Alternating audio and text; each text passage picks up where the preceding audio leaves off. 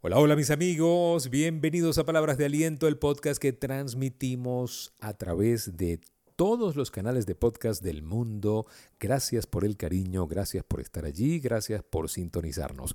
En el episodio de hoy, aumente su autoestima, porque lo semejante atrae lo semejante.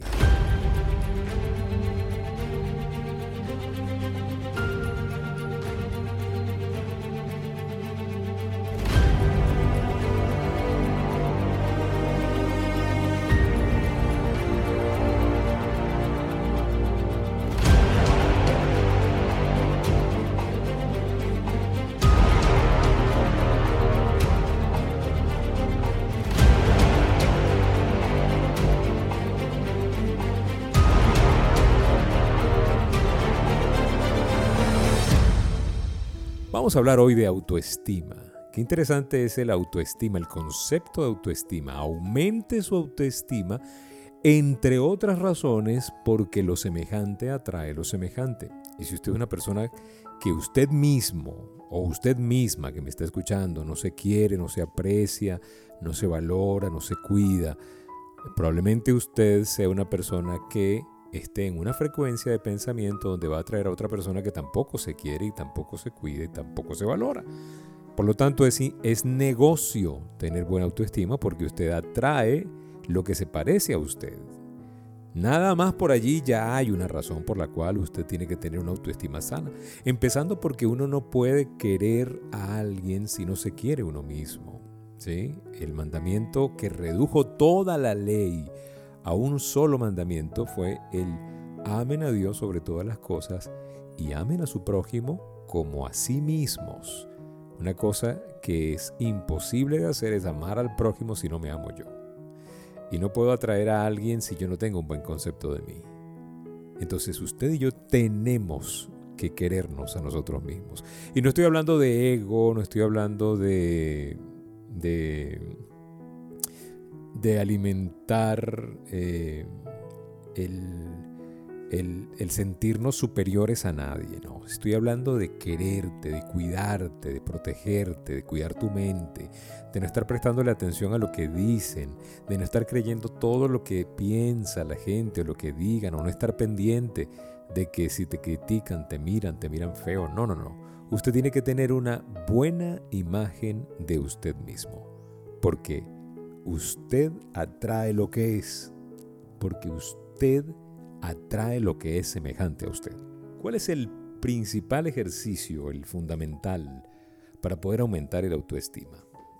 Bueno, nosotros tenemos que aumentar el autoestima, pero lo primero que hay que hacer es relajarse. ¿sí? Eh, usted y yo tenemos que aprender a relajarnos. Ahora, Rafael, ¿cómo me relajo si hay tanto que hacer, si hay tanto estrés?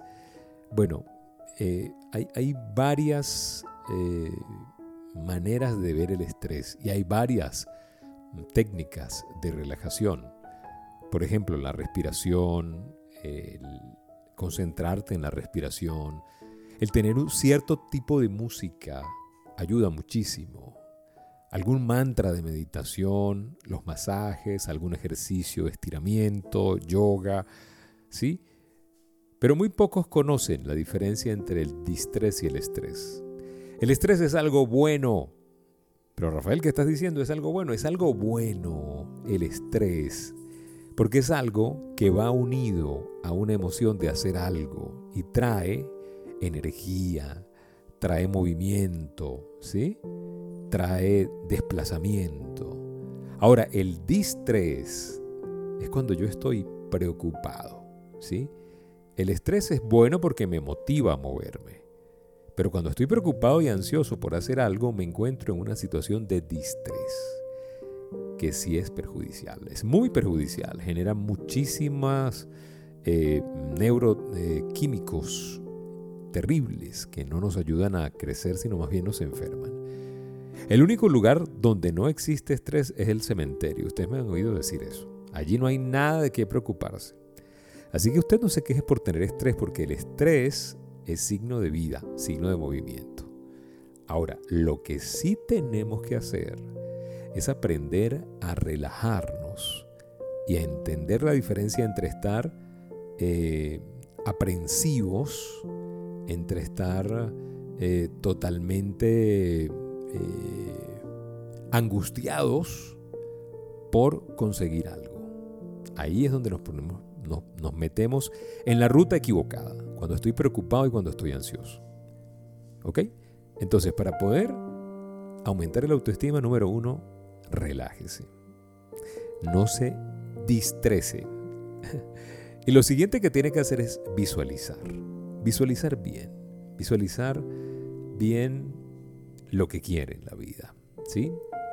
Eh, de paso, visualizar es un ejercicio importante porque es un, un ejercicio de adelantarse a la realidad. ¿Cómo lo veo yo? Yo veo cuando usted visualiza lo que quiere lograr, su cerebro no sabe la diferencia entre lo que es realidad y lo que es una fantasía.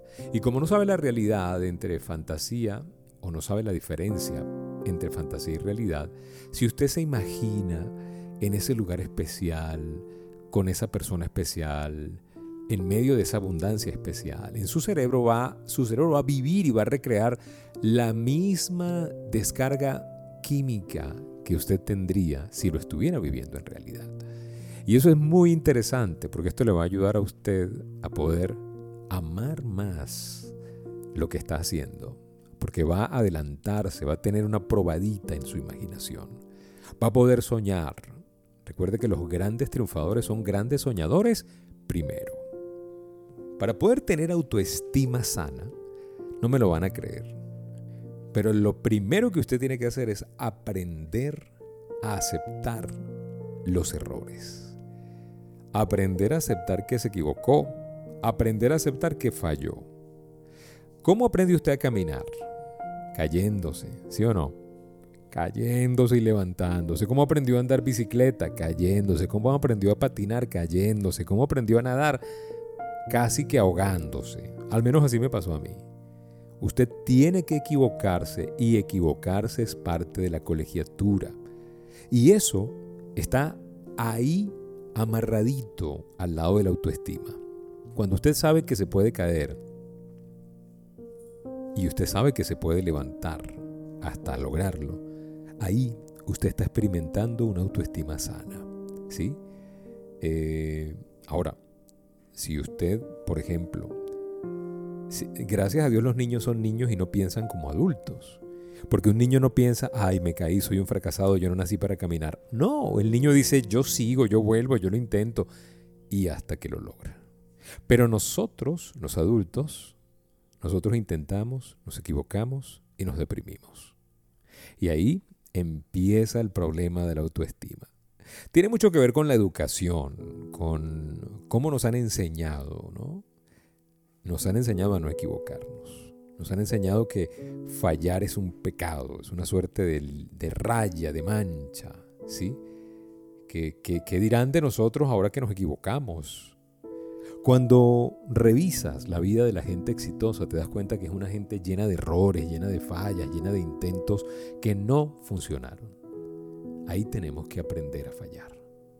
Si usted dice no quiero fallar, usted la está poniendo difícil, al menos para progresar en la vida. Cuando más acepte los fallos, usted más va a aprender de ellos y puede hacerlo mejor la próxima vez.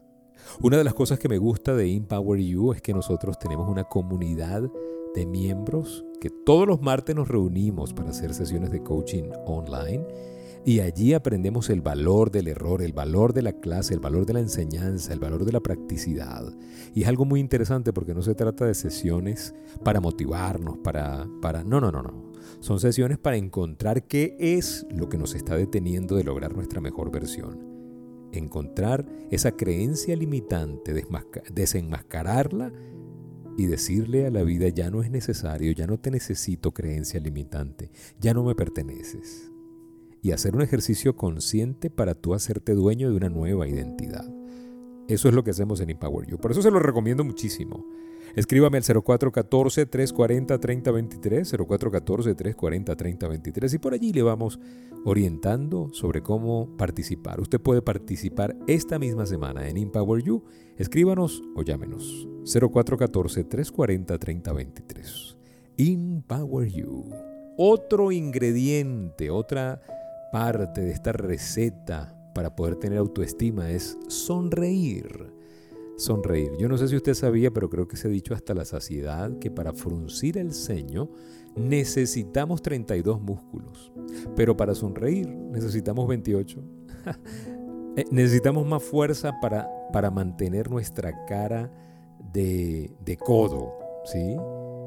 Mientras que cuando estamos sonriendo, la vida es menos esforzada. Sonría, sonría aunque solo sea por economía, decía Lair Ribeiro. La sonrisa es muy importante.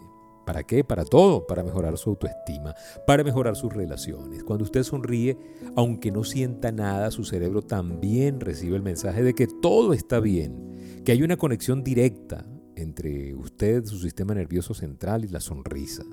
Cuando usted sonríe se libera en el cerebro hormonas, esa llamada beta-endorfina que lleva a la mente un mensaje positivo. ¿Sí? ¿Usted sabía que las mujeres sonríen más que los hombres? Usted sabía que este programa lo escuchan más mujeres que hombres. Pero no lo digo por eso, es verdad, científicamente las mujeres sonríen más que los hombres. Hay varios estudios que tratan este tema. Y como usted probablemente lo sabe, las mujeres viven un promedio de 8 años más que los hombres. ¿Ok? Así que probablemente tenga que ver la sonrisa con eso. Sonría más y cuide su autoestima. Recuérdelo, cuide su autoestima aumente su autoestima, porque lo semejante atrae lo semejante.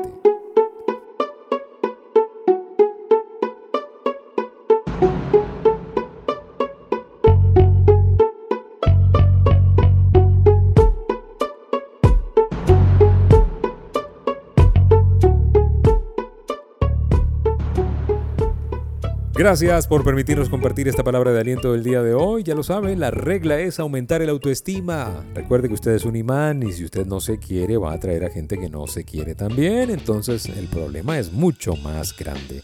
Gracias por permitirnos compartir este mensaje de esperanza. Gracias por estar allí, por estar en nuestro canal de YouTube, por darle like, por suscribirse, por estar en las redes sociales y por hacer gente excelente. Cuídense mucho. Será hasta una próxima oportunidad y recuerden, si pongo a Dios de primero, nunca llegaré de segundo.